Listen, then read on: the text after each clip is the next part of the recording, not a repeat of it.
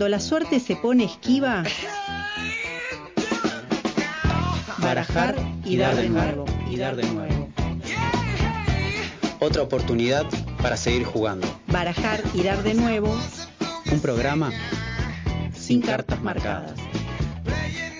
Todos los jueves de 19 a 21 por Radio Megafón. Por Radio Megafón. por radio Megafón.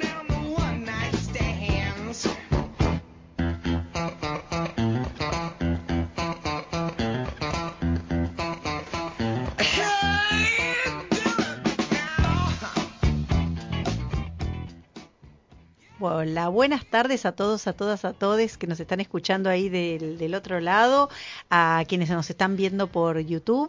Eh, así que hola a todos. Los quienes nos ven en YouTube van a ver que estamos con eh, el equipo así como un toque incompleto. De, aprovechamos a mandarle un beso y un abrazo a Agus, este, que este, se quedó a hacer unas cues- cuestiones familiares muy, muy importantes. Así que le mandamos un abrazo fuerte de- desde acá. ¿Usted cómo an- anda, este señor Nicolás este, Nahuel? Muy bien, eh, la verdad que mm, hoy fue un día atareado pero interesante. Estaba preparando la columna de hoy que después vamos a hablar de, de qué trata. Eh, y también hice unas cosas a, a la mañana, así que me pude dormir una pequeña siesta, Ay, qué pero de esas, de esas que, que, que, que están medidas, digamos, ¿no? Calculadas. Esa siesta es la siesta. Un día si quiere hablamos de la, de, la- Bueno. de la siesta, pero el, el- la siesta de lo que se llama la siesta energética, que es la de vei- entre 20 y 30 minutos, es la siesta ideal para como cortar No, el no, día. fue un poquito más Fue largo. Un poquito más. Sí, ori- una horita. Porque hay, hay momentos ideales para cortar la siesta de acuerdo, porque hay, hay momentos donde se produce de- determinado tipo de sueño. Si uno se pasa de rosca y no termina, completa el ciclo de sueño, se levanta más cansado. Además hay que completar todas las etapas del sueño. Un día hablamos de eso, sí. Sí, del RAM, RAM algo puede ser. El- hay, hay sueño REM, sueño REM, ligero, sueño eh, profundo. ah, ese Cada- REM, Cada REM. uno cumple una función regenerativa y de descansar y eso. Y, y usted, bueno, ya que me dice usted, yo le digo usted, Paula Pe- Pedraza, ¿cómo está? Yo bien, un día a las carreras, porque en general los jueves son un día así como de ah, así que como como este estaba pensando que el único rato que me senté tranqui fue cuando me senté acá a esperar que empezara el programa. Así que fue un día de mucha cosa, porque hago muchas cosas, los jueves se me juntan varias actividades y entre medio este uno va haciendo como los últimos retoques de las cosas del programa, entonces fue un día como medio medio alocado. pero- Acelerado. Sí, sí, pero bien, bien. Y, y hoy nos falta el 33,3 periódico claro. del, del programa. del programa, sí, ¿no? sí, sí, sí. Eh, justo el, el otro día nos juntamos, eh, para quienes eh, no, así no lo crean, juntamos a comer algo y a ver cómo se venía la segunda mitad del año. Y algo que, que nos interesó y que vamos a, a empezar a, a aplicar quizás como una consigna de qué anduvimos viendo o qué anduvimos leyendo eh, al, al principio de, de la apertura, ¿no? Como para descontracturar un poco. Así que mm, Bueno, Vamos, vamos a tirar ahí datos, reseñas, eh, que vamos, bueno, sí, esta serie, esta peli, este libro, revista, un artículo también. Así que empe- empecemos acá. Bueno. Ah, Usted, Pau, que anda bueno, yo leyendo. le cuento, este, no, em, como ando con muchas cosas, eh, cuando ando con muchas cosas leo poesía salteada, porque la poesía puede leerse desarmadamente, digamos, y, y- y no te importa si no te acordás lo que la poesía anterior que leíste, podés leer otra, digamos, y entonces siempre tengo dos o tres libros de poesía en la mesa de luz y voy como agarrando así alternativamente. Eh, estuve recordando unos pro- unos poemas de Mario Benedetti, este, un clásico, digamos, tengo que tengo un libro ahí. Y después estuve viendo una serie española en Netflix que se llama Alba, que empecé con mucho entusiasmo y, y es esa cosa que después te cuesta terminarla porque va derrapando, las actuaciones cada vez te parecen peor, el argumento lo hacen chicle, entonces una cosa que se podría haber resuelto en seis capítulos termina en 13 capítulos Claro. que los últimos tres están de relleno, ¿viste? Así que nada, si la quieren ir a ver, véanla. Este, O no, eh, capaz o que es una buena reseña sí, sí. para, A mí me parece para que, no mirarla. Eh, que llega un momento, a mí me molesta, cuando yo miro como espectadora, me molesta cuando, cuando, se, cuando las cosas se empiezan a poner obvias eh, cuando se llena como de obviedades Claro. y de sobreactuaciones, y eso a mí me cansa un poco, no me gusta, digamos, como estilo. Y acá, sobre todo en la última mitad, digamos, del capítulo 6 para adelante, eh, ya es todo como, falta que caiga un meteorito para, viste, o sea, como que se estira, no sé, no, no sé, no, no me gustó. Y eso que me gusta, es una serie española, a mí me gustan las series españolas, me gusta el cine español, pero esta me resultó, la terminé solo de, bueno, la voy a terminar, pero Para que- completar. sí, sí, no, así que nada, eh, no, no, no me gustó.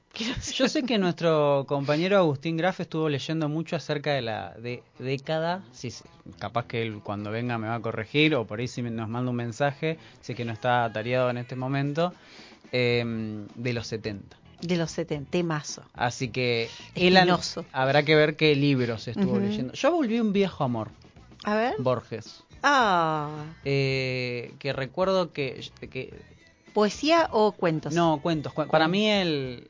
Uh, qué gran tema Borges, pero para mí el, el, el- el Borges eh, cuentista, o en prosa, vamos a ponerlo así, porque también tiene, tiene ensayos. Sí, sí. el Borges cual. ensayista y sobre todo el ensayista, me gusta mucho el ensayista también, pero cuentista y ensayista eh, me parece muy bueno.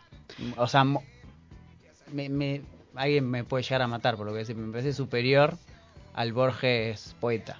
A mí lo que me pasó con el Borges poeta es que yo conocía los cuentos, eh, cuentos, y nada, son alucinantes porque además hace ese uso de la de la realidad y realidad que hace él, ¿no? esas cosas que mete datos históricos que no son ciertos y es una cosa hermosa, eh, me gusta un montón.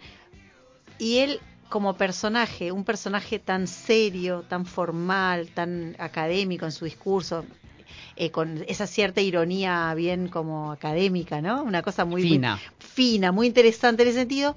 Tiene unos poemas de amor que son totalmente descarnados, eh, tremendos, y entonces a mí me sorprendió esa dualidad, que alguien que, que tuviera esa imagen pudiera volcar unos poemas este, así tan de, de, eh, de amor eh, tan desgarradores. Eso me, me impactó un montón y por eso empecé como a seguir al, al Borges poeta. Está muy bueno. A mí, a mí justamente lo, empe- empecé a leer de vuelta, eh, que creo que ahora lo entiendo mucho mejor, de hecho, eh, que viene en un doble, vienen, es como un volumen doble, digamos, de, de- que es de edición de bolsillo, que es eh, El tamaño de mi esperanza y El idioma de los argentinos. Y es del primer Borges, es un Borges muy acriollado, escribe, por ejemplo, verdad Sí. sin la D final y con acento en la, en la A, como para eh, darle ese toque Sí. criollo, inclusive eh, exalta rosas, o sea, eh, un Borges que después él mismo se autocensura y, y dice que no escribió esos libros, bueno, esas cosas que también son parte de la historia de Borges. eh, reivindicando mucho, poniendo a, a, a Heine, o más bien a Carriego a la altura de Heine, como todo con el tema de los suburbios, eh, la pampa, como una cosa así de tradición eh, argentina Claro. más marcada, ¿no?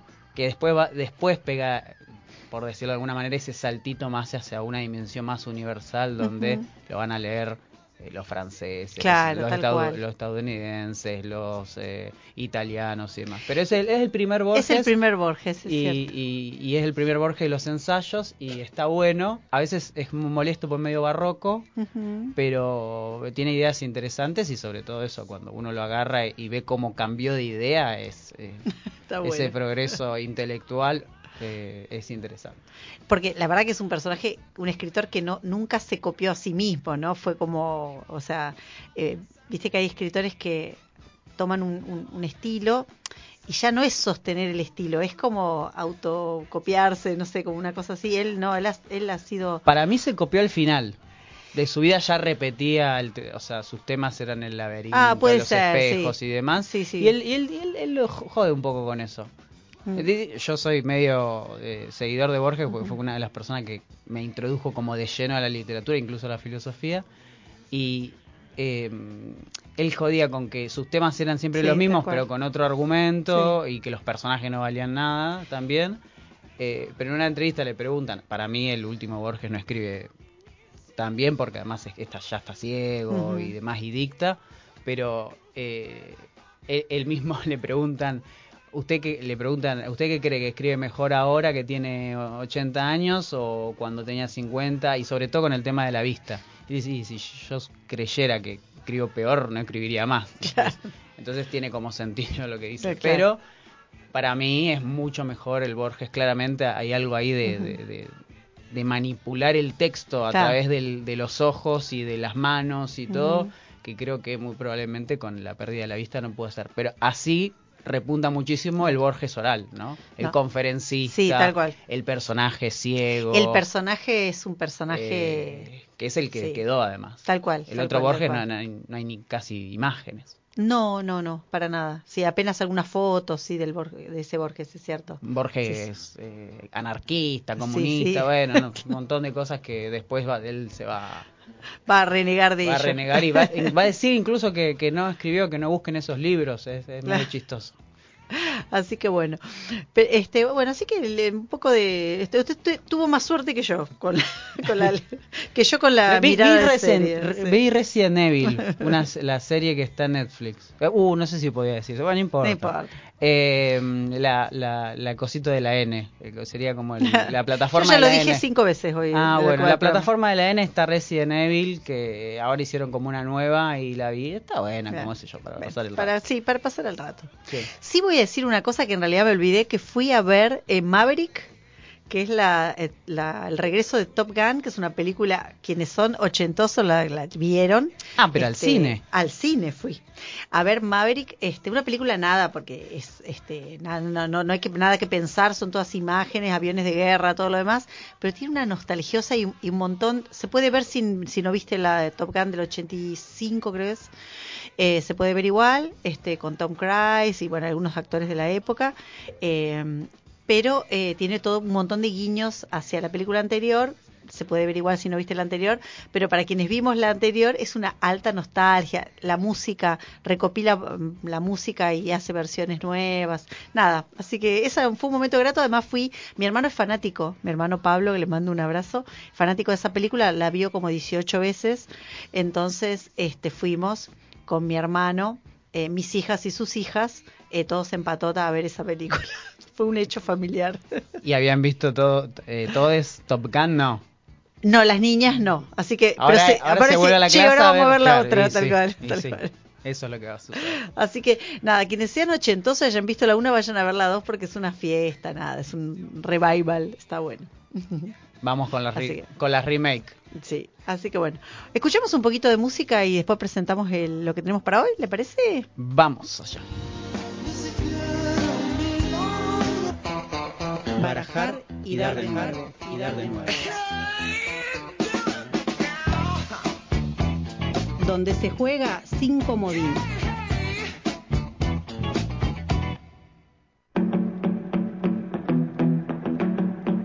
Pensando al aire. Ideas que te dan un respiro.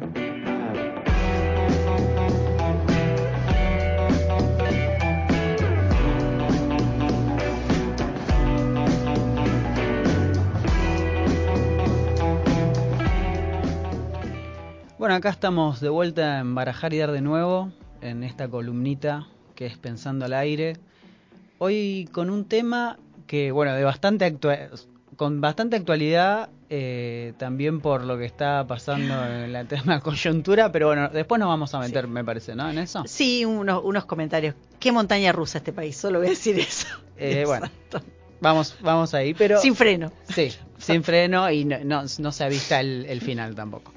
Pero hoy eh, había propuesto para esta columna de Pensar al Aire el tema del salario básico universal, que es un tema eh, que se, ha instalado eh, en, los, en la agenda pública, digamos, para tanto para aceptarlo como para rechazarlo, eh, y, pero no solo en, Argentina, ha sido un tema que se ha debatido y que se ha propuesto también en la agenda mundial, no sé, organismos como la OM, o sea, la, la, ONU, países de, Europa, digamos, después hay diferentes términos que ahí vamos a ver por qué, ¿no? Pero algunos le llaman renta básica o ingreso básico y ahí tiene que ver con, bueno, la concepción de qué sería eh, eso que se transfiere. En principio, todos estarían de acuerdo en que es un, una transferencia de ingresos, ¿no? es, eso es como lo básico. Ahora, después, ¿por qué salario? ¿Por qué renta? Claro. Eh, eh, ya hay, ahí hay una discusión, ¿no? Tal Porque cual. El salario no es lo mismo que renta o que ingreso. Son cosas diferentes. Pero partiendo ahí de, de- de- yo creo que cuando em- empezaba a abordar el tema, eh, lo que uno ve en, en la Argentina actual es que hay crecimiento económico Y que además del crecimiento económico eh, hay un índice de desempleo del oh, capaz que ahora ronda el 7, quiz- como mucho el 8%. Sí. Y entonces uno dice, bueno, eh, debe ser un país relativamente donde se vive bien. Claro. Pero después uno va y aparece el dato fuerte que es eh, el índice de pobreza. Hay un índice de pobreza del 40% o más ya. Yo creo que en este momento, Sí. sobre todo con, la, con, con el tema de, de la suba del dólar y toda La el- inflación. la inflación, Ujú. eso pudo haber aumentado. Y un 8% de indigencia. Dentro de ese índice de pobreza, un 8% de indigencia. ¿Por qué, ¿Por qué empiezo con estos datos así medios duros? no Después chequeen, búsquenlo. Eh, hay algunas, eh, digamos, depende qué variables se usen, esto puede eh, modificarse, pero más o menos eh, son datos que en los que coinciden eh, muchos organismos. Eh, lo digo porque hay algo que se perdió eh, en, en la etapa del capitalismo actual y yo por eso creo que esta, el discutir un salario básico universal es también entender la dinámica del capitalismo contemporáneo, que es especialmente financiero, que es la distinción entre trabajo y empleo y encima algo que se que ya no existe como expectativa social si se quiere que es la del pleno empleo. Y además encima tener un empleo inclusive en blanco no te garantiza no estar debajo de la línea de la pobreza. Esas dos, eh, digo, todos los datos anteriores los traía a colación para hablar de, de esa situación que tiene el mundo laboral actual. Eso en el siglo XX, con lo que fue después de la recuperación de la Segunda Guerra eh, Mundial en Europa y demás, digo mundial en Europa para sí. situarla geográficamente, eh, el impacto desde luego es mundial, eh, el estado de bienestar generó como una especie de expectativa que el capitalismo podía absorber a toda la población en, en el, en el trabajo industrializando eh, su- sus países des- con desarrollo productivo. Y demás. Lo que hoy aparece es que existe en la composición de la clase trabajadora sectores formales e informales, pero otro sector que está excluido. ¿Excluido de qué? De la relación salarial. La relación salarial, eh, que lo dice Federici, eh, de hecho hay un, un muy buen ejemplo de eso, que es el trabajo doméstico. Sí.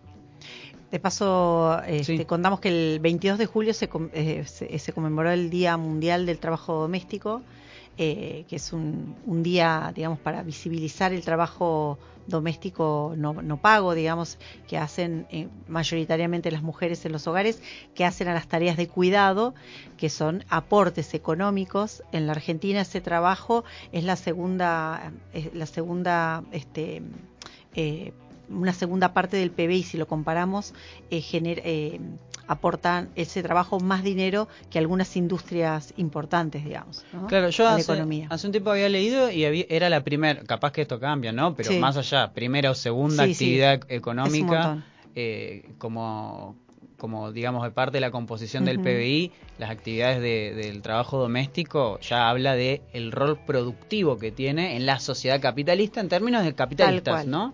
Porque Sí, en términos capitalistas. Porque es un rol productivo. Después hay, digo, el trabajo tiene dos dimensiones, que es la objetiva en términos de cuánta ganancia genera en un régimen capitalista y después la subjetiva en términos de otros valores y la productividad en- entendida en otros términos. Sí, sí, sí. Pero eh, eh, eh, justamente ese es el gran ejemplo que da Federici en uno, en uno de sus textos, que digamos de alguna manera critica todo una, una- un marxismo centrado muy en la relación eh, salarial obrero-patrón. Sí. claramente en el trabajo doméstico eso no es visible, digamos. No, tal cual. Uno no ve quién es, o sea, sí podés ver que tu patrón, digamos, hay una, una cosa así como decir, bueno, el patrón es el jefe de hogar, digamos, el hombre, eh, pero no es la misma relación. No, que- está invisibilizada la, la relación, digamos, este, de eh, eh, las relaciones esas como, como analiza el marxismo clásico al menos, está invisibilizada en el, en el ámbito de lo que aporta el trabajo doméstico a la, al, al hogar, digamos, ¿no? Está, se invisibilizan esas relaciones, me parece. Totalmente, y son tareas reproductivas incluso de la clase trabajadora. Tal cual, es, Es, otra cosa digo, que desde dice. parir a un Sí, hijo, tal cual. hijo, hija, hije, eh, hasta cuidarlo, después eh, limpiar la casa, to- todo lo que tenga que ver con el cuidado y la reproducción, eh, que incluso además conlleva cuestiones de salud, bueno, un montón de cosas que están in- han sido invisibilizadas históricamente eh, y que forman, forman parte de la actividad eh, productiva de un país y que hoy se están como midiendo de manera económica y que de repente aparece esto, que son primera o segunda actividad productiva de un país como es Argentina. En, es- en ese contexto global donde ha cambiado como el paradigma del trabajo, el mundo laboral, donde también tenemos fenómenos como la robotización y la automatización, automatización que no son lo mismo, automatización es, eh, por ejemplo, un proceso que es automático, ¿no? que no necesita Sí. de una persona, robotización puede ser, qué sé yo, no sé, el- en, en medicina eh, se usan muchos eh, artefactos que ya no que ya no necesitan de un técnico, sino que se usa, Tal ya es un robot el que lo hace.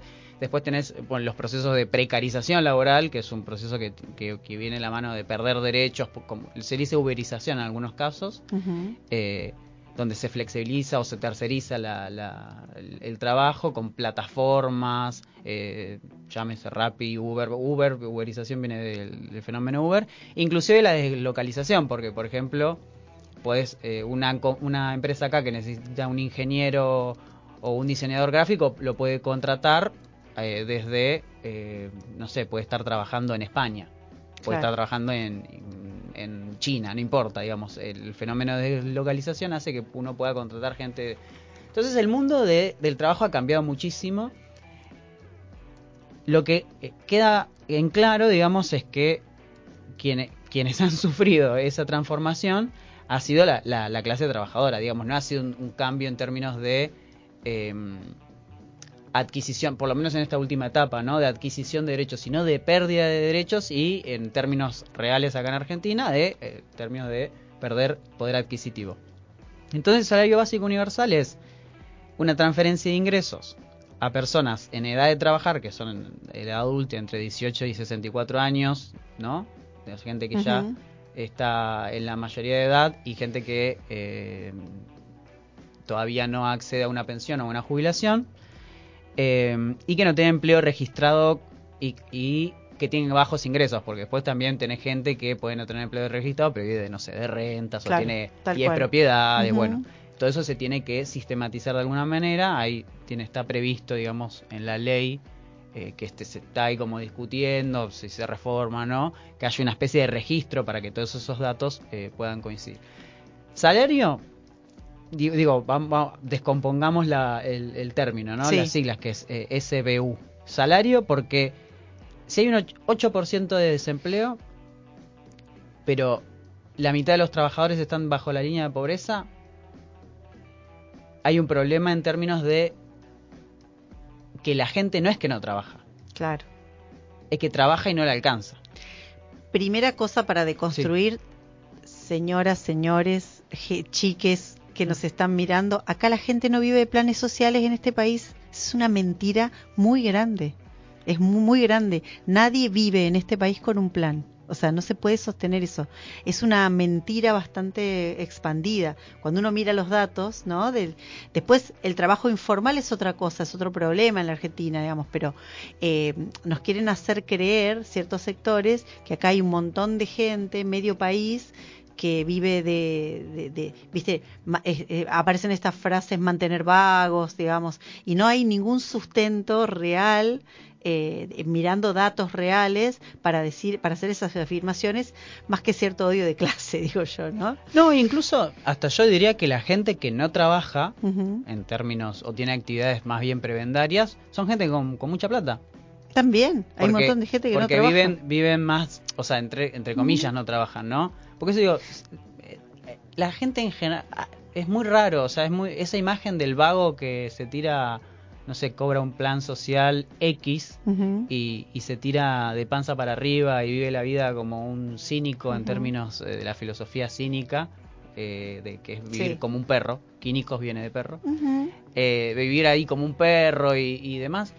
eh, no existe. En general la gente hace, hace o, o- o- o se hace una cha- o tiene changas o hace tarea de cuidado. eh, Tal cual. eh, por lo menos trabajo doméstico es un montón. O sea, eso existe. El tema es primero cambiar nuestra concepción acerca de qué es trabajar y además eh, también entender que hay una porción que no está siendo absorbida ni por ni en, ni en- ni en el empleo público ni en el empleo privado.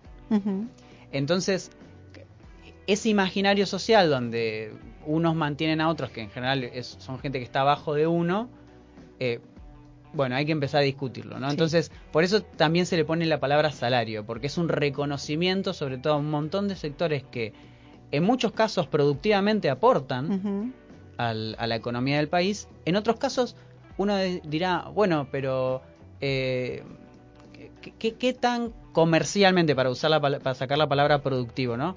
¿Qué, qué- qué tan eh, comercial es que una persona tenga un merendero desde el punto de vista económico? Ujú. Bueno, desde el vista ec- económico, eso puede hasta, si uno lo piensa y tiene la voluntad de hacer uno, puede hasta generarle pérdidas. Tal Pero desde cual. el punto de vista humano, de desarrollo de, de- de- de- de las capacidades humanas, eh, en un sentido muy amplio la palabra capacidad, eh, bueno, eso tiene un valor Sí. subjetivo importantísimo. Entonces ahí también hay que cambiar la noción de, de qué es productivo en términos de, de- de un laburo. También Ahí- cuidado de ancianos. Claro, ahí vienen, ahí vienen otras, me parece, eh, otras eh, teorías económicas u otras versiones de la economía que van incorporando la dimensión humana, que de a poquito van tratando de entrar como en el imaginario, ¿no? Este, y en la academia también, ¿no? Eh, digamos, eh, con- eh, contabilizar otros, este, o- otra, darle otro valor a algo, de- redefiniendo qué es lo productivo, ¿no? Y en relación a lo que estabas diciendo, acá este, comenta Andrés en, en YouTube, dice, el gran problema que tenemos desde Macri para acá es la redistribución de la riqueza generada. Y dice, desde 2007, 17 perdón, para acá se dio vuelta la torta, los sectores asalariados pasaron del 54% al 45%, datos aproximados. Ese es uno de los ejes del problema. Los ingresos están cada vez más concentrados en menos personas. Yo estoy parcialmente de acuerdo. Eh, ¿Por qué? Porque no creo que sea una cuestión del macrismo. Yo creo que es, es un arrastre que viene desde por lo menos de los 70 para acá Sí. en Latinoamérica. Habría que ver en el mundo, me parece que también tiene su historia. Eh, es una cuestión que lamentablemente uno dice la palabra y parece como que no, no, no encuentra quién, dónde, aparece, dónde empieza la cadena, ¿no? Pero es estructural Sí, el tema de la absorción de, de la población en el mundo laboral y eso tampoco pasó con el con, con el digo con el los gobiernos eh, de Cristina de Néstor en, Ujú. en la época digamos de kirchnerismo eh, se llegó creo que al 23% de pobreza sí.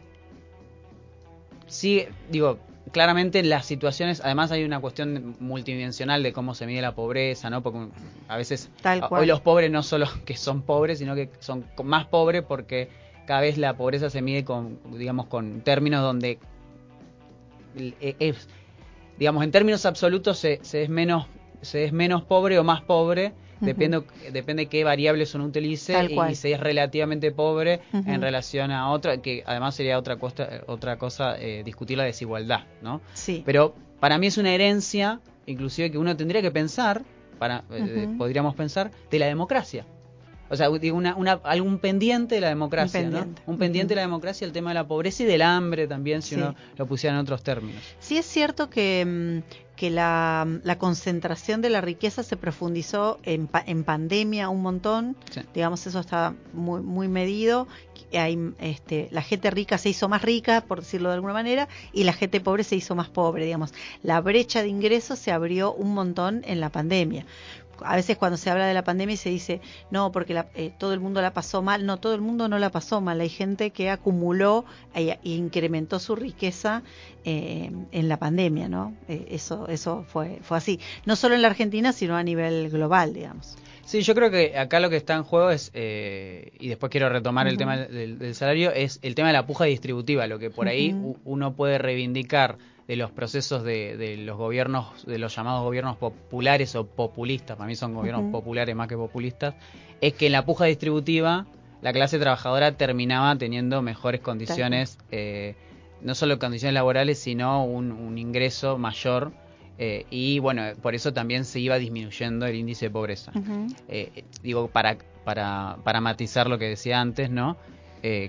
Claramente una profundización de ese modelo, pero eh, esto a nivel mundial también sucede que la gente es, es, una es muy sencillo, la gente tiene más, tiene más, la gente tiene menos, uh -huh. tiene menos. En términos eh, relativos y absolutos, es, eso es un, un problema. Salario, bueno, empecemos por eso, ¿no? Salario porque la gente trabaja. Eso hay que como ponerse en la cabeza y yo invito a cualquier persona que recorra eh, barrios, sí. eh, villas, eh, el centro y demás y va a haber gente que está bien, no estará haciendo el trabajo, no, no sé, no será ingeniero eh, de la NASA, pero algo está haciendo. Claro. Entonces, hay una premisa ahí que creo que es muy discutida, inclusive de, en todos los sectores, y ahí por eso digo de la democracia, eh, para acá adelante, con, con, la política donde hay que entender que mucha gente labura, pero no, no en el mismo, no tiene un empleo, eso es el problema. Claro. No tiene un empleo, pero sí trabaja. Es, esa es una premisa, ¿no? Uh -huh. Después se podrá discutir y podemos discutir un montón. Que ahí está el problema con, eh, inclusive con corrientes trotskistas que te hablan de movimientos de desocupados, ¿no? Claro y te dicen, esta gente está desocupada, pero lo que en realidad, desde mi punto de vista, están diciendo es, no tiene un empleo formal, pero no está desocupada, Tal trabaja, uh -huh. hace, el, sí, sí, trabajo sí, es, el trabajo es una categoría, si se quiere, es el género y el empleo es una especie, ¿no? Una especie del género.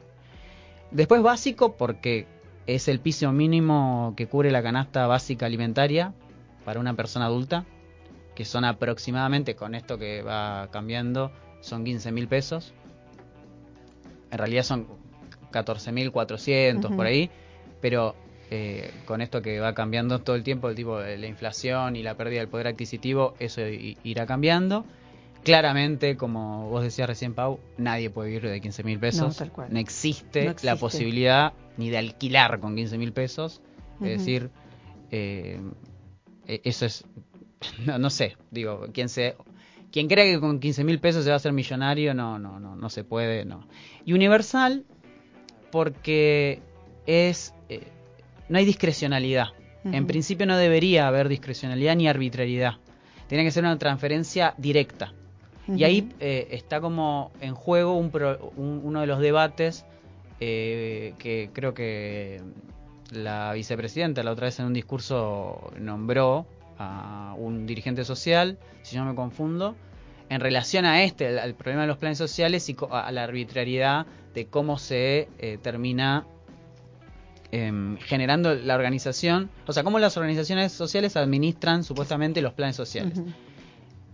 Si esto es universal, no hay intermediarios, es como claro, la UH. Eso iba a decir, como la UH. Entonces, sí. vos directamente transferís, haces una transferencia de ingreso a esa persona que tiene entre 18 uh -huh. y 64 años, sin empleo registrado y tiene bajos ingresos, que puede ser un contrapropista, puede, puede ser parte de la economía informal. Eh, de la economía social. De, de, la economía popular, puede ser una persona desocupada -huh. o desempleada realmente, puede, trabajadores eh, agrarios también. Bueno, hay un montón de, de, en ese espectro hay un montón de gente. Eh, claramente están las tareas del cuidado y aproximadamente se calcula que son 7.5 millones de personas los que alcanzaría eso. Eh, que es un 27% de la población adulta. Lo que siempre está, lo que te dicen siempre, o sea, por lo menos cuando yo discuto esto, que para, para mí es una medida que es básica para, para que para, para paliar la indigencia, porque 15 mil pesos no, tal cual. no puedes eliminar la pobreza. Uh -huh. que si, si, recordamos, por ejemplo, Macri prometió en campaña abiertamente eliminar la pobreza, ¿no? Y de hecho es y un... la inflación también. dijo El- que ah, el- bueno. Y también las dos cosas. Bueno, eh, ha sido una, una cuestión de campaña electoral hablar del tema de la pobreza, de disminuir la pobreza. Bueno, ya el, el tema de pobreza cero era un montón, mm, creo que nadie le creyó, pero así todo lo dijo, digo, eh, con eso hizo campaña, la pobreza aumentó. Pero eh, en este caso ya, ya el- no se apunta ni siquiera a eso, digamos, es, es a que la gente pueda comer. Tal cual. Porque se está llegando un- a un punto donde con estas, eh, estos problemas económicos que tienen obviamente su correlato social, la indigencia empieza a aumentar y el conflicto social también es fuerte, porque cuando la gente no tiene para comer, Sí. no es joda, digamos. Sí. Eh, no, ya estamos entrando en un terreno complicado. Sí, ahí, ahí eh, quería aportar una cosa que además eh, un, un dato es que cuando, eh, cuando la pobreza crece, uno de los sectores más empobrecidos son las infancias. Claro. Eh, y también está vinculado a, eh, al- al- a la cuestión de género, porque las mujeres en promedio cobramos mucho menos que los varones, a un 30% menos. Eh, hay muchos hogares a cargo de mujeres, entonces quienes más se, empobrecen este, son este, las niñas, digamos, ¿no? La, eh, las infancias. Eh, y, por, y, y por, otra, este, por otro lado, eh, si, no se hace- si no se toman estos criterios como universales, eh, también eh, se generan conflictos a posteriori, ¿no? Como, digamos, o sea, es, ¿qué hacemos, digamos? ¿Cuál es la solución? Ver, digamos, para, para esto, si no tomamos una sol- solución universal que ponga, que, que le dé le devuelva un poquito de dignidad a las personas, ¿no? O sea, lo que yo digo es, quizás yo no lo necesito porque tengo un trabajo que me permite vivir dignamente, pero yo yo pienso que toda la sociedad se beneficia cuando hay otras personas que también este, pueden mejorar un poquito su situación y, empezar a corrernos de los discursos meritocráticos de este eh, yo todo lo que yo tengo me lo conseguí sola. No, yo fui a la, escuela pública, a la universidad pública, o sea, digo, eh, también fui atendida, ¿no? Por, por la sociedad. Eh, la universidad pública es gratis, pero la bancamos entre todos. O sea, me parece que me parece que es también un, un debate mm, económico, pero es un debate político e ideológico también, ¿no? Totalmente, además, algo, algo que, te, que cuando sale el tema de discusión es sobre todo, y acá hay, que entrar en un terreno más complicado técnicamente, pero es de dónde sale la plata.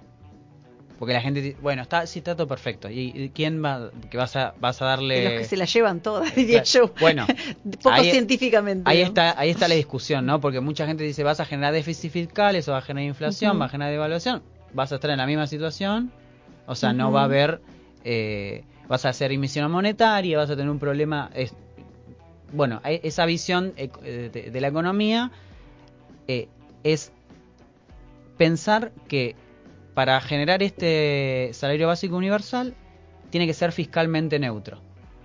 Es decir, se pueden reasignar eh, otras partidas que ya están vigentes en- de planes sociales, si, si uno quiere pensar así.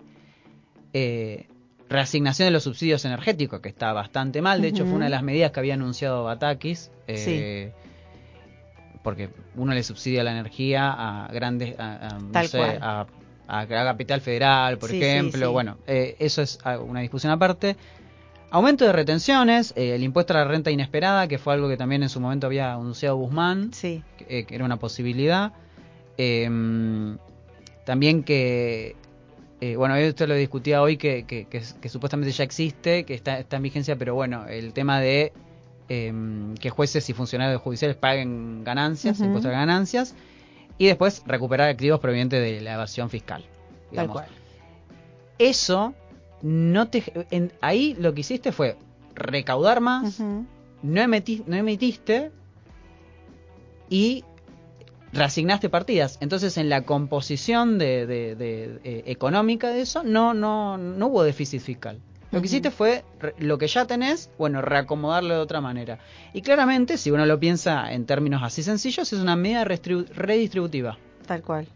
Es decir, que así como se como ahí el comentario de, de esto de, de cómo está la torta, digamos, como se dice, es que la distribución funcional del ingreso vaya para el lado de los trabajadores y no de los de los grandes empresarios. Pero no estamos hablando de el que tiene una pyme.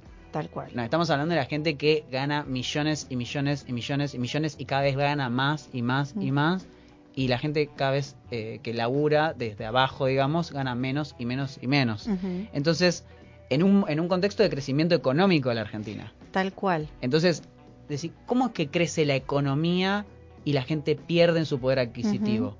Bueno, ahí también eh, hay que repensar esto como medidas de redistribución de la riqueza, eh, donde esto es un lugar mínimo, porque además tampoco resuelve el problema del trabajo. No, tal cual. Porque eh, eso es, eso es algo a discutir. Por ejemplo, eh, no es que la gente se va a quedar quieta porque le pongan 15 mil pesos en el bolsillo. Lo que va a poder es acceder a comer. Y ya, por ejemplo, hasta Manes, que no es un tipo, digamos, que, que te dice que cognitivamente, si vos no comes Ujú. y tus opciones de vida, o sea, tu posibilidad de, de pensamiento y proyección y planificación de tu vida no va a ser la misma. No, tal cual. Entonces, acceder a, a la posibilidad de comer va a hacer que vos Sí. puedas proyectar y planificar tu vida eh, y adquirir en algún momento algún trabajo porque la dimensión, por lo menos hasta, hasta el día de hoy, la dimensión subjetiva del trabajo, esta, esto del trabajo dignifica, eh, que es súper complejo, ¿no? También tiene una dimensión medio sacrificial cristiana, Tal pero cual. habría que discutirlo. Desconstruirlo un poquito. eso. Claro, pero eh, Sí. tampoco hay gente que, que vieron esa gente que termina de laburar toda su vida y bueno, no sabe qué hacer y Tal se cual. deprime. Bueno, pero tampoco es que la gente no quiera hacer nada. Entonces, eso también hay que repensarlo porque la subjetividad sin trabajo hasta el día de hoy no es como una, una zona muy explorada, ¿no? Tal cual. Eh. En general la gente necesita hacer algo de su vida para sen- sentir no solo que objetivamente gana plata y que lo que hace es productivo para la sociedad a la que pertenece y coopera con otros y otras, otros eh, en sociedad, sino que también subjetivamente se siente bien porque está haciendo algo eh, que le hace bien a sí mismo. Bien. Entonces, vos podés hacer una transferencia de ingresos, pero no tampoco le solucionaste el problema del trabajo a la persona. Claro, queda, queda eso, Eso un gran pendiente. pendiente, para, para discutir, ¿no? Em, ya por- bueno, para, supongo yo que para ir cerrando, acá agrega Mar- este, Mar- eh, Andrés, hay que terminar con la hipocresía de que las medidas populares generan inflación y déficit fiscal. El Estado no está solamente para darle subsidios a los grandes grupos económicos y pagar la deuda externa privada. Estamos, en esto estamos, yo Estamos estoy de acuerdo. 100% de acuerdo. Así que... mm, Bueno, espero que haya sido un amable, un amable intento de barajar y dar de nuevo el tema del salario básico universal eh, para que se pueda comprender y que haya una especie de consenso social eh, y romper un poco esos imaginarios que traban la idea de que esto planes sociales, subsidio para Tal cual. vagos y demás, y que en realidad eh, mucho de eso después tiene un retorno fiscal que hace que la medida misma, porque la gente que recibe Eso 15 mil pesos se lo gasta todo, Gasta lo gasta todo, no Entonces compra re- dólares, no los fuga, no los pone en caja de, de ahorro, no los pone en paraísos fiscales, lo gasta todo en el almacén del barrio, en, en los útiles para los niños para que vayan a la escuela, o sea, eh, estamos hablando de eso, ¿no? En vez de la teoría del derrame, que es como eh, que el elemento es el agua, Mm. ¿no? Que es como poner el vaso y que después se derrame. Mm. Es la teoría de la fogata y que el Mm. elemento es el fuego. Es prender la fogata desde abajo para que el fuego ya sea hacia arriba. Tal cual. Bueno, eh, vamos a la tanda y ahora tenemos una entrevista. Barajar y dar de nuevo.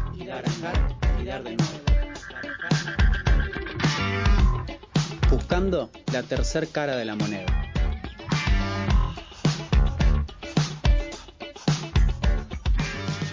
Bueno, ya estamos nuevamente al aire acá en Barajar este, y Dar de nuevo. Y ahora tenemos una, una entrevista en nuestra este, serie de entrevistas que mm, denominamos eh, Buscando la tercera cara de la moneda. Eh, hoy tenemos un, este, un, invitado muy especial, ya lo hemos entrevistado varias veces en, en esta radio, en distintos programas. Estamos al aire con Damián Col.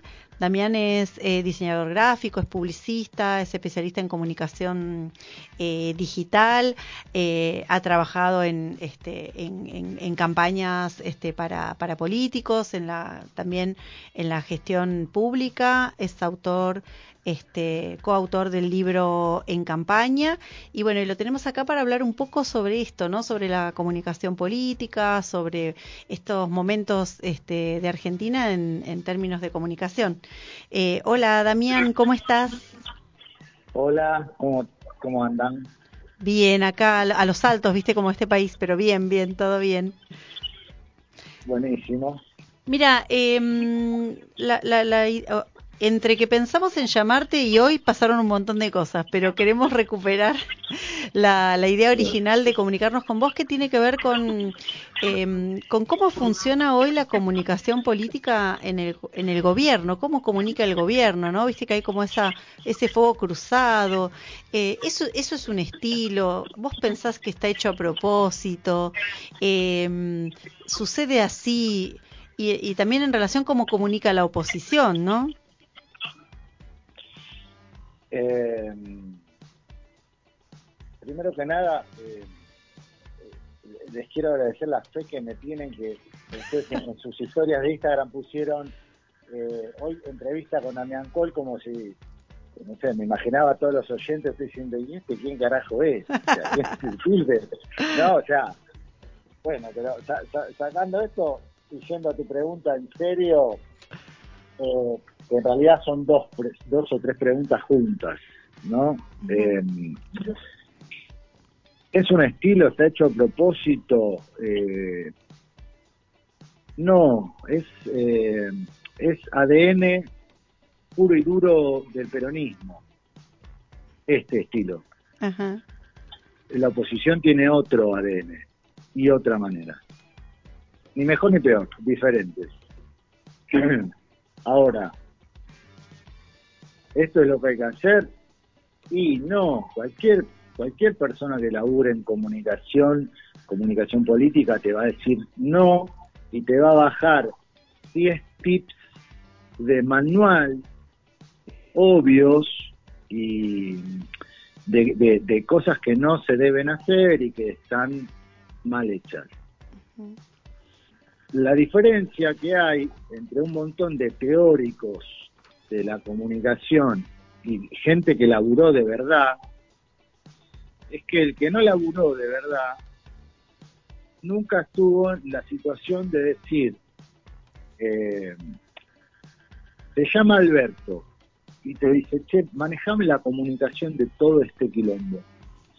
Entonces, por ahí lo primero que decís es, bueno, está bien, yo me hago cargo, pero me van a dar bola, van a hacer lo que yo les diga para que esto funcione. Entonces, a Alberto no le escribís un discurso ni en pedo, porque Alberto es abogado y es profesor universitario y se cree con labia.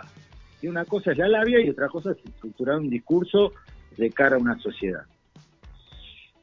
Y al lado, su coequiper, la vicepresidenta de la Nación, anda a decirle a Cristina, claro, está un poco señora vicepresidenta, hay que bajar el tono, cuando hablemos eh, ante los medios hay que hablar en otro tono, trataría de no decir esto. O sea, volás por los aires, no, claro. no durás dos minutos. Es un laburo que no podés hacer ni aunque te paguen 10 millones de dólares por mes. Claro. Que no puedes hacer bien, digo. Claro.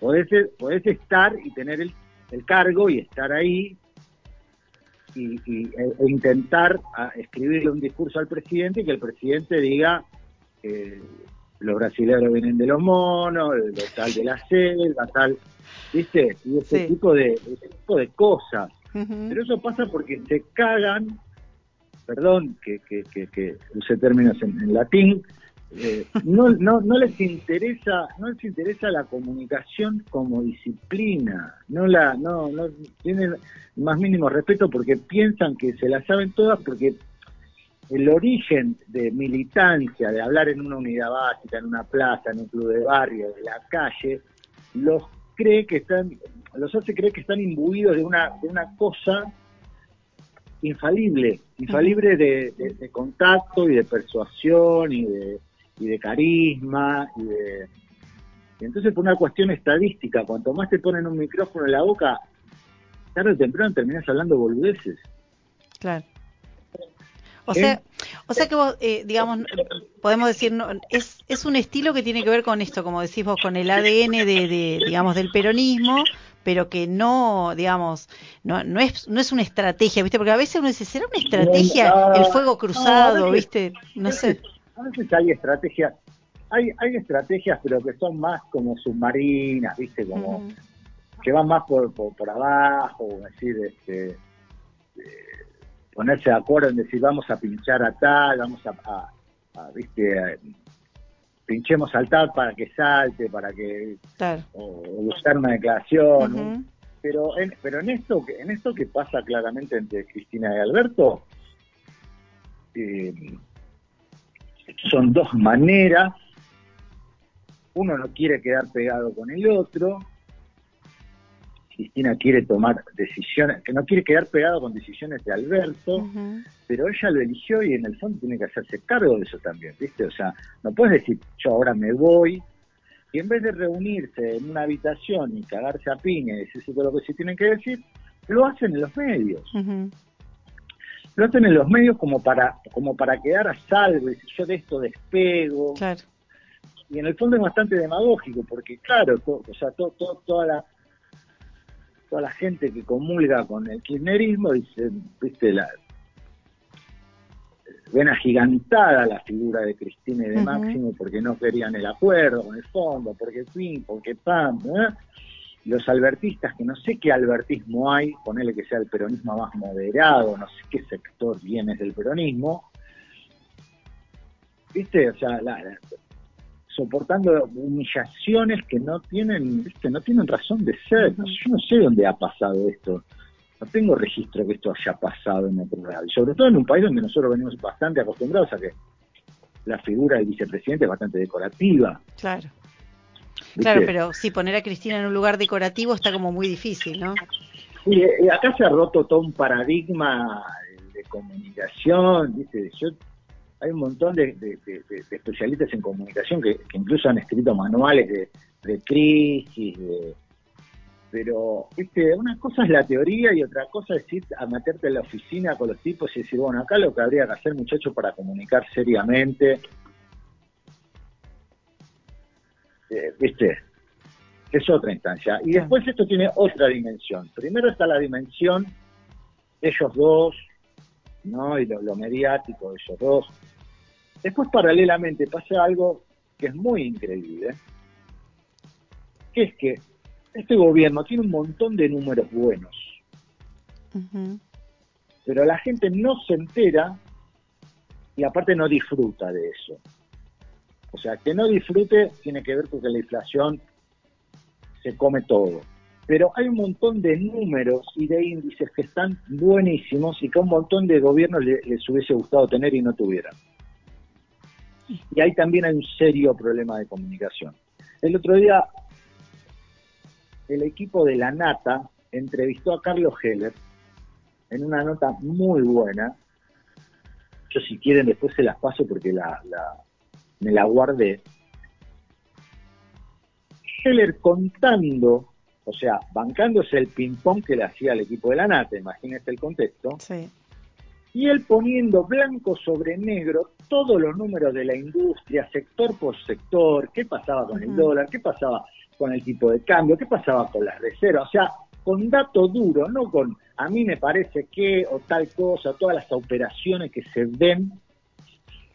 Entonces digo, en algún momento la comunicación se trata de decir, yo tengo este dato, pasa esto, hay que contarlo y la gente tiene que saber que pasa esto.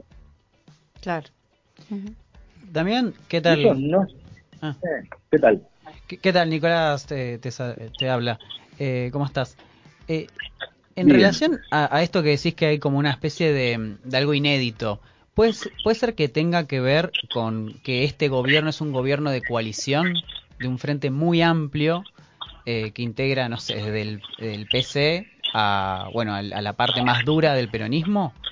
Digo, eh, eh, en esas expresiones, digo, que, que hay internas, eh, inclus- inclusive hay internas que se expresan a veces en la calle, como digo, en los medios de comunicación aparece así, ¿no? Como el sector del gobierno que va, sale a la calle y después las intrigas palaciegas, como dos lados eh, muy opuestos de eh, lo que sería una coalición política. ¿Puede ser que tenga que ver eh, esa, esa excepcionalidad que vos marcás con, con el tema de que sea un gobierno de una coalición tan amplia? Sí, hay un viejo apotegma que dice que una cosa es una coalición electoral y otra cosa es una coalición de gestión. Claro. O sea, el armado para ganar una elección fue, fue, de hecho fue brillante. En su momento fue inesperado, todo el mundo dijo, ¿quién es Alberto? O sea, cuando todo el mundo decían, sin Cristina no se, con Cristina no alcanza, sin Cristina no se puede, no sé, que había como una frase así que, y que parecía planteado una, como un este, como un interrogante sin solución. Y, Cristina salta al laberinto, sale por arriba y resuelve la fórmula y gana. Eh, bueno, eso fue ganar la elección. Ahora después hay que gestionar.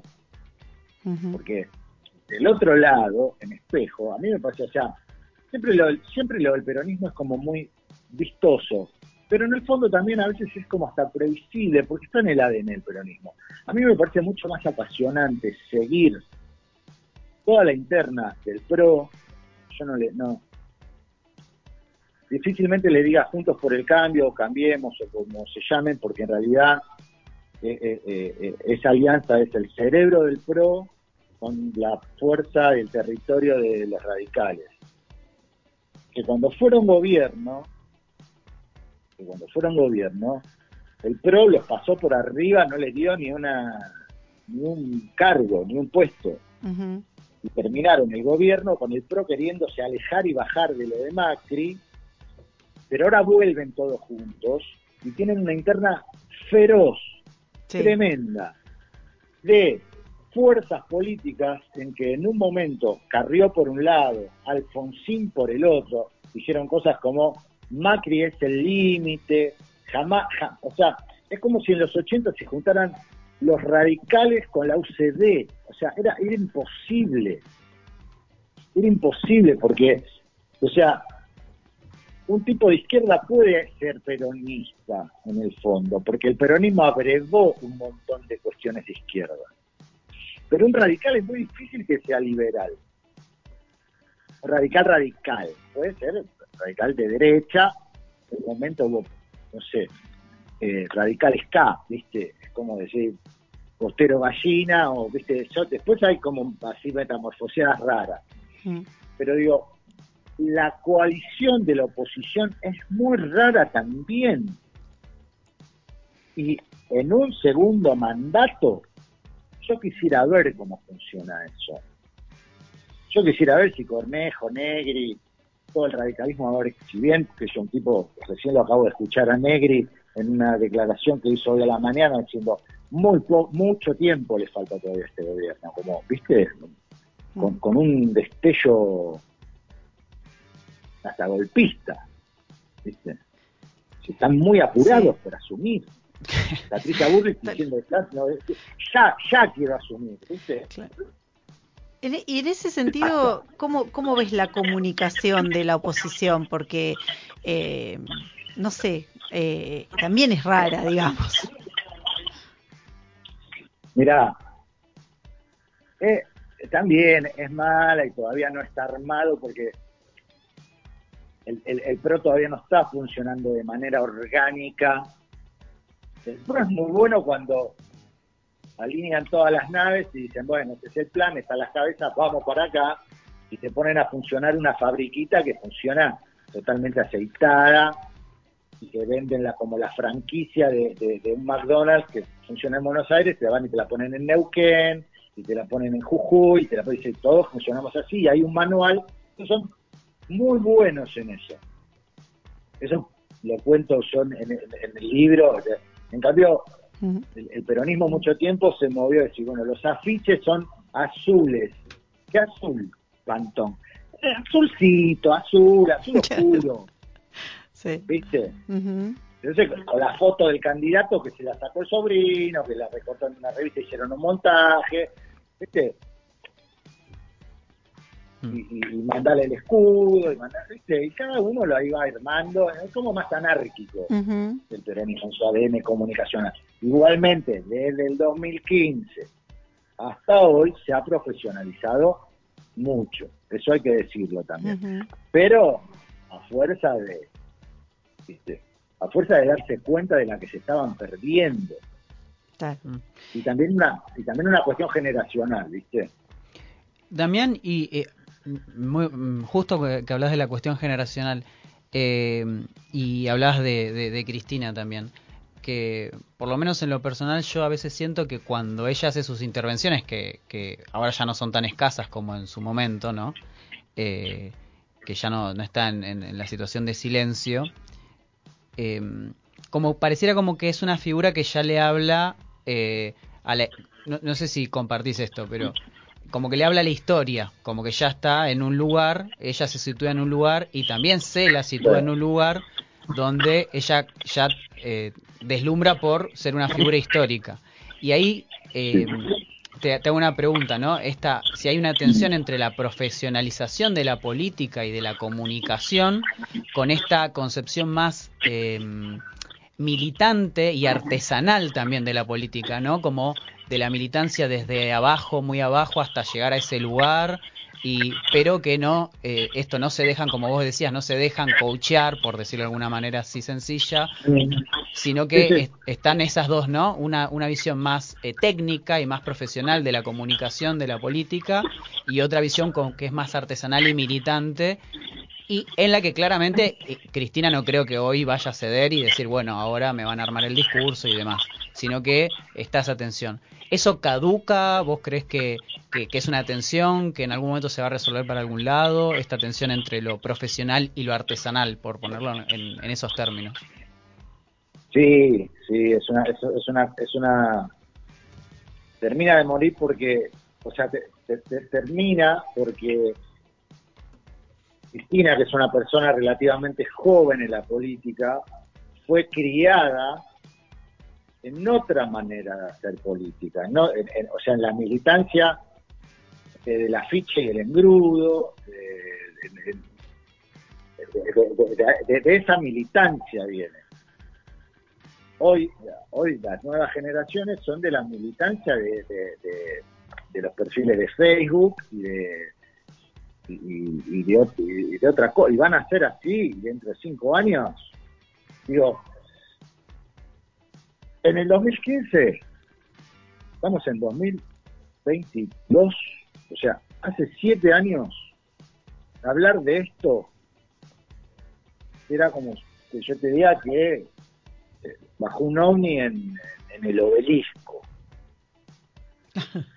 Pero todo lo que pasa en el mundo digital es tan veloz que a la otra elección ya eran todos profesionales, ya eran todos profesionales, habían, viste que Argentina es como expertina, viste, todo el mundo es en- al toque son todos expertos de todo, había expertos en comunicación digital, expertos, expertos de todo. A la otra elección ya estaba todo profesionalizado, todos tenían asesores, todos, viste. Eh, a la próxima elección, no te digo esta que viene, a la otra, dentro de cuatro, dentro de seis años, vos pensás que los equipos, todo va a estar manejado por chicos de veintipico, treinta, cuarenta, ¿viste? Eh, no. La vieja manera de hacer política ya murió, ya murió bastante. Ya murió bastante. Lo que pasa que, bueno, o sea, todos nuestros candidatos, todos nuestros políticos de fuste tienen 60, 70 años. Claro. Eh, entonces, viste, eh, Y, ahí, por ejemplo, hay un rol interesante de, de, por ejemplo, entiendo que la reta, Milei, Milei no sé si tiene TikTok, pero me parece que hay una cuenta que le administra algún, no, no digo que no quiero decir fanático, sino algún eh, partidario, pero la ¿La reta... Reta o Milei? No, no, eh, Milei. Milei creo que tiene un, algún Ah. partidario de él que le administra una cuenta de TikTok que no es como oficial y la reta sí tiene una cuenta oficial ya en TikTok, digo, que, que fueron eh, la una, reta tiene... una clave en las elecciones La de reta Estados tiene Unidos. hace muchísimo, la reta tiene hace muchísimo. El mismo día que Alberto ganó las elecciones, la reta puso un equipo a laburar en Horacio 2023. Claro. Claro, ya. O sea, Sí. eh, esto, esto es así, esto es así como te lo estoy contando, no es una imagen. Digo, o sea, así a, a ese nivel de profesionalismo tienen con estas con estas cosas. En otras cosas no. En esto, laburan así. Y la cuenta de TikTok la tienen y yo tengo una hija de 16 años que, que, que, ah, viste, se- no puede, o sea, se cagan de risa de cómo lo gastan. Digo, ¿eso trae votos? No sé si trae votos. Pero hay una hay un conocimiento, hay un... Digo, va a preguntar por, ¿Saben quién por es? la reta. Claro, en ese y lo conocen. Y Tal lo cual. conocen, Ujú. ¿entendés? Eh, hay que tener la onda también para prestarse, y para estar, y para gestionar, y para... Viste, en el 2015 decirle a un político, che, vení que quiero filmarte diciendo, no, Claro. no me rompa las pelotas, yo estoy Del- para otra cosa. Del lado del gobierno, el que parece como ir por ese lado un poco más descontracturado, y eso es Guado de Pedro. Bueno, Guado es un tipo joven. Sí, claro. Guado, Guado es un tipo, Guado es un tipo Es otra generación, Guado, porque claro. porque también porque también porque también pasa que, que justamente nombras a, a, a- Guado Guado es un tipo que, que está mucho en contacto con la juventud peronista, quinerista, no, no sé Ujú. cómo definirla, están como en grupos de militancia, entonces te terminan arrimando un celular, ¿entendés? Te vas Claro. como metiendo. Ahora, hay otra cosa que yo lo aprendí, porque esto también, chicos, y se lo juro por mis hijos que no es por sacar chapa, pero es, es una realidad que yo aprendí laburando. Cuando vos laburás para un tipo que va a ser presidente, de la, que quiere ser presidente de la nación, vos tenés que entender la psicología de ese tipo, que siente que se preparó toda la vida para ese momento, que vive enfermo Ujú. cinco años de su vida hasta la campaña y hasta ganar, sí gana. Que no tiene horarios, que no tiene nada, no, o sea, no tiene vida, Tal no tiene vi- está todo el día dando órdenes, preguntando, exigiendo, o sea, ¿qué pasa con tal cosa? ¿Qué pasa con tal otra? No puede tener un colaborador que diga dos veces, no sé qué pasa con esto, porque a la tercera te rajaron. Es una pre- o sea, es un tipo que vive alienado, un tipo que está en una campaña para ser presidente. Entonces vos imaginate en el 2015 ir y decirle, che, necesitamos hacer un TikTok, me tenés que decir acá, ponete y asume.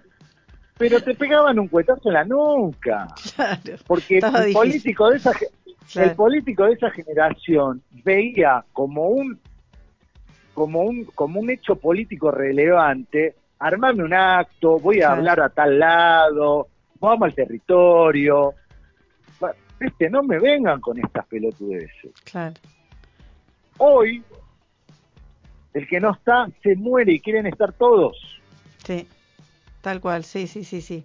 Va como cambiando. a mí lo que me deja tranquilo a mí lo que me deja tranquilo esto es que yo ya lo escribí en el 2017 viste entonces no me pueden decir no me pueden decir vos sos una revista porque un montón Claro. de cosas que pasaron las, las inventamos nosotros como como metodología de laburo y como cosas Mm. que tenían que pasar con un candidato Ujú.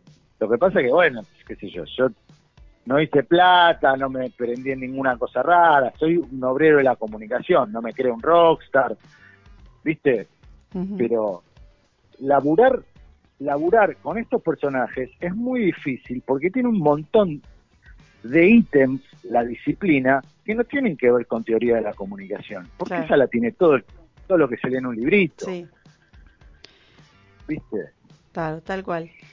Bueno, para ir cerrando, va- eh, mira, te toca inaugurar una, un cierre de entrevista que, que pensamos para esta mitad del año, que es unas, pregun- unas preguntitas que te queremos hacer. Viste que nuestro programa se llama Barajar y Dar de Nuevo, tiene que ver con Sí. eso, ¿no? Con el azar, con, con el as de la manga.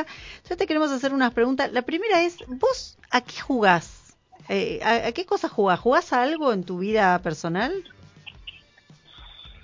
Um, yo soy de una familia muy timbera y he jugado y he jugado a todo. Bien. Ahora ahora no, ahora no para el solitario no, pero hago otra, tengo otra instancia lúdica.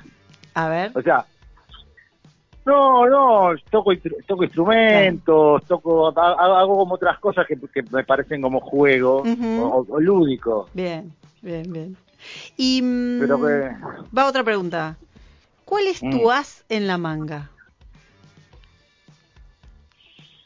Eh, y pero si la tiro acá en la mesa, se la pierde. No se puede Eh, decir ¿No al se aire. puede decir al aire? che? No, sí, se- no, se- sí. se- va, va, yo te diría que va, ca- va cambiando con la part- va cambiando con la partida. Tengo, tengo hay por lo menos cuatro. Ah. Hay cuatro haces en el mazo, por lo menos tengo cuatro. Bueno, bueno, bueno, vamos a dejarlo ahí en reserva. Y la última es, eh, si vos tuvieras que en tu vida que barajar y dar de nuevo algo, puede ser en tu vida personal, en tu vida laboral, en la que sea, eh, ¿qué, qué, qué, qué, qué hecho tendrías, eh, elegirías para poder decir, che, esto me, me hubiera gustado que me tocaran otras cartas? Barajarlo y dar de nuevo. Qué sé, y un montón, un montón. ¿Viste? Hay, hay, hay mucha gente, seguramente hay mucha gente que en esta pregunta yo no me arrepiento de nada, la, ¿viste? la, la mano viene así, la juego así. No, un montón, un montón, me equivoqué un, mon- me equivoqué un montón. Hubiera querido cartearme un montón de veces, hubiese- me hubiese gustado hacer trampa un montón de veces. Este, me hubiese gustado tener un as en la manga un montón de veces. Eh, pero bueno, ¿viste? así es la timba. Claro. ¿viste? A veces ganás, a veces perdés. Y, y, y- y aunque seas un gran jugador, si eh, está bueno aprender a jugar sin cartas. Claro. Eso está bueno, ¿viste? Es muy con buena cartas juega cualquiera. Con cartas juega cualquiera, es un, es un buen remate para... Capaz que, capaz para que te lo robamos. Bueno, un as bajo la manga que tenés es tu libro que se llama En Campaña, eh, Manual de Comunicación Política en Redes Sociales, junto a Ariel Carrel. Así le- Sí. para los oyentes que escuchen y bueno, que también vayan a comprar. Justo vos anticipás que hay tienen que- cosas, hay cosas que, que están pasando que ya están escritas en el libro, digamos. Sí, llamen, llámenlo algún día, entrevístenlo a Ariel, porque Ariel Ariel sabe mucho de lo que pasa en el PRO, a en, en temas de comunicación. Ah, muy Y bien. está uno y está bueno que tengan esa esa esa visión. eh, hizo cosas muy buenas. Ariel es el que inventó lo de taladro la reta, por ejemplo. Eh, nada, es un tipo muy, amén de que es amigo y de que es un profe- lo, lo admiro mucho como profesional eh, y tiene nada otra Otra visión. otra visión. Está bueno. Bueno, este, lo, lo- lo vamos a, a entrevistar para seguir hablando de esto porque es un tema siempre re interesante, ¿no? Ver qué pasa con esto. Así que, bueno, te agradecemos este, el tiempo y, y la predisposición y, bueno, ya te estaremos llamando a vos, bueno, a Ariel también. Así que muchas, muchas gracias, como siempre. No, gracias a ustedes. A mí eh, me, me- me honra mucho que, que me llamen, que me llamen de, de Neuquén, este, y que nada, y que, sean tan caraduras de si tenemos una entrevista con Damián Col como si fuera hoy viene Jagger a hablar con nosotros. Y digo, ¿viste? Bueno, es parte de la Esa fe- comunicación. Esa, esa, esa, esa fe de que estaban jugando hace un as eh, es tremenda. Totalmente. Lo- lo- los rebanco ahí y les, les se las agradezco. Bueno, muchas gracias. Un abrazo y estamos en contacto. Listo, un beso para todos. Chau, chau. Bueno, ahí termina no- nuestra entrevista con este con Damián Col, hablando un poquito, desarmando un poquito la comunicación este, política de, de la Argentina, que ya nos quedó claro que es un caos. Y nos quedó fuera más en sí. Sí, sí, tal cual. No, no alcanzamos a preguntarle, porque le tendríamos que haber preguntado porque Damián trabajó con Massa, Ah, así que le tendríamos que haber preguntado en otro contexto, pero sí. Eh, vamos a un a un temita musical y ya volvemos con el último bloquecito. El dato random. Lo que no estabas buscando, pero necesitabas saber.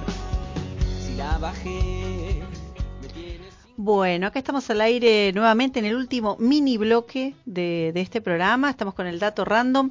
Eh, hoy traje para contar una historia que ya la he contado, pero porque me gusta un montón. Eh, porque mañana este, se cumple otro aniversario de la Noche de los Bastones Largos. ¿no? La Noche de los Bastones Largos es eh, un suceso ocurrido el 29 de julio de 1968 cuando en, la, en el gobierno de Onganía la Policía Federal irrumpe en la Facultad de Ciencias eh, eh, Exactas de la Universidad de Buenos Aires a bastonazos, por eso se llama el, este, eh, la Noche de los Bastones Largos. Em, estaba como ocupada la universidad en ese momento y este eh, lo, lo, que produce, y por eso le pusimos a nuestro flyer eh, Bastonazos a la Ciencia, eh, lo, en esa irrupción eh, eh, destroza una de los este, de la, la, primera lo que fue la primera computadora científica de la Argentina que, es, que fue la computadora Clementina no la computadora este, Clementina llegó a la Argentina en 1961 era una computadora de fabricación inglesa eh, de esa este de esa este de esas computadoras vuelvo a decir 61 se fabricaron 18 se fabricaban a pedido o sea vos la encargabas y te la fabricaban eh, medía 18 metros de largo pesaba 500 kilos ocupaba todas varias habitaciones, ¿no? Eh, y tenía cables, eh, resistencias, válvulas, o sea, no estamos eh, hablando de mini componentes, ¿no? Y este, la nanotecnología, todas esas cosas no existían en, esa época. La, de, esa, de esas computadoras, esta fue la número 18, fue esta, se hicieron en total 19, ¿no? Eh, Clementina tardaba entre 2 y 3 horas para arrancar, o sea, la, la prendían y esperaban que eh, arrancara, ¿no? Eh, porque tenía una memoria, además tenía una memoria RAM de 5 KB. O sea, hoy nos pegamos un tiro, o sea... Eh, tremendo como avanzado. Tremendo como avanzado, ¿no? Y Dos era, horas para arrancar. Tal cual. Y era monoprocesual, es decir, podía hacer una sola cosa a la vez, ¿no? Eh, no tenía monitor, no tenía teclado. Entonces dice, ¿cómo? Bueno, pero ¿cómo le poníamos los datos? A través de una cinta perforada, ¿no? Con agujeritos que, este, que leía un código binario, ¿no? Un, un, este, y después hubo un pequeño lenguaje este, de programación primitivo que se llamó AutoCode, pero básicamente en binario, o sea, puntito o no puntito, y ella lo traducía este, internamente. Eh, después, ¿cómo largaba los datos? Y lo largaba en unas tarjetas perforadas también con agujeritos. Y entonces había que aprender a leer ese, ese idioma, era como leer la Matrix, ¿no? Para quienes claro. vieron Matrix, una, una cosa así esa, esa, esa computadora que hoy nos parece como re, re, prima, re primaria, esa computadora eh, hizo un montón de cosas. Por ejemplo, procesó los datos del censo del 60, eh, confirmó la órbita del cometa Halley cuando pasó cerca de la Argentina, eh, estudió el flujo telefónico digamos, para la instalación de las redes de Entel, la empresa que era nacional de telefonía en ese momento, hizo estudios de, de cuencas para, para, ríos, estudios de variables económicas, entre otros. O sea, eh, como era la única computadora científica de la Argentina, la gente iba con sus datos a pedirle que los procesara, ¿no? Eso generó que eh, que, digamos, alrededor del funcionamiento de Clementina se armó en, en el, lo que se llamó el Instituto de Cálculo, ¿no? La, perteneciente a la Facultad de Ciencias Exactas. El director era Manuel Sadowski, que fue un matemático muy importante de la Argentina, eh, y eh, llegó a ser decano de la Facultad de Ciencias Exactas. Y hay unas fotos emblemáticas que si uno googlea La Noche de los Batones Largos, está, está don Manuel Sadowski con sus anteojos, medio cara ensangrentada, porque se ligó varios bastonazos, porque él se paró en la puerta para tratar de decir acá no van a entrar, ¿no? Recordemos que la Policía Federal no puede en, en, entrar a la universidad, este, la Fuerza Policial no puede entrar a la universidad porque son este, entidades autónomas, ¿no? No le importó nada, le partieron la cabeza y entraron. A Clementina la destrozaron, a esa computadora tan valiosa, la destrozaron eh, y el instituto se, se, desarmó, digamos, ahí, ahí fue lo que, lo que se conoce como una fuga de cerebros, un montón de científicos de la Argentina se fueron este, a, a otros países.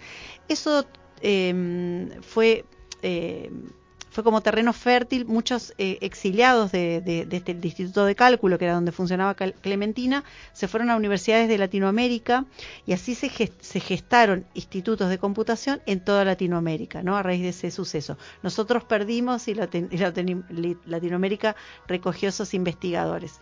Em, y, y, la otra cosa que hizo el gobierno de Oganía es la, la rearmaron un poco a la computadora y se la cedieron a IBM para que IBM la explote privadamente, ¿no? Entonces, este, eh, eh, es un hecho que, que está bueno este, recordarlo porque, digamos, la, las dictaduras, los gobiernos autoritarios como este también eh, eh, hacen mella en el desarrollo científico, hacen mella en la educación, ¿no? Entonces, mañana se cumple este eh, un nuevo aniversario de eso y está bueno este recordarlo, ¿no? Qué interesante el hecho de romper la computadora. Tal cual. eso es como la, como una quema de libros, ¿no? Pero tecnológica, tal ni, cual. Ni siquiera como me parece hasta más menos lógico, como que eh, no sé, no, no, no, no, le veo la, no, me, cuesta entender. Es como, lo voy a decir así, lisillanamente, como de ignorancia, y bueno, vamos a romper esto. Tal cual. Vamos a romperlo sin entender que podría funcionar. No, no, no quiero dar a entender que esto es lo que tenían que hacer, pero de decir, bueno, vamos a utilizarlo para no, para, tal cual. O, no, o, por una cuestión de no sé cómo se funciona o no sé qué es, bueno, le rompo Tal igual. Cual. Sí, sí. Ahí en el al voleo le pego a las personas y de paso como veo una cosa grande y ahí media extraña, supongo quizá para el momento, además si eran 18 en el mundo eran 18. Sí. 19, llegaron a ser 19 llegaron. A ser 19, Debería ser muy extraña, dijeron, bueno, esto no sabemos Tal qué cual. es, lo volamos, lo hacemos, lo destruimos, pero a ese lugar de la violencia en donde se destruyen cosas que nada, no no no digamos, tiene una, hoy lo, lo vemos y tiene una relevancia simbólica. Sí, muy fuerte. Pero la, no pareciera tener como un correlato de decir, bueno, no, en realidad esta computadora funcionaba para X tarea donde la, la dictadura tenía que, no sé, frenar. No, no, tal cual, no. Era una cuestión solo de, solo de prepotencia, repartir eh, bastonazos. bastonazos. Así que bueno, con esto nos vamos. Ya están los compañeros ahí, este, mm, de, mm, de efecto Doppler, perdón, se me hizo un. Así que quédense en Radio Megafon. Gracias, Gena, por estar ahí este, por hacernos sonar más o menos bonito. Gracias, Nico, y le mandamos un abrazo a Agus, que, espero que esté escuchando desde su casa y que esté todo bien. Bueno, muchísimas gracias a todos a quienes escuchan y nos vemos el jueves que viene a las 19 horas. Adiós.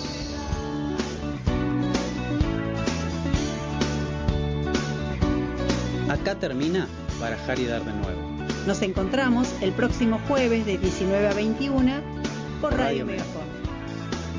Comodoro, rágase mi piel, un largo viaje al desierto cruel, tus ojos verdes son así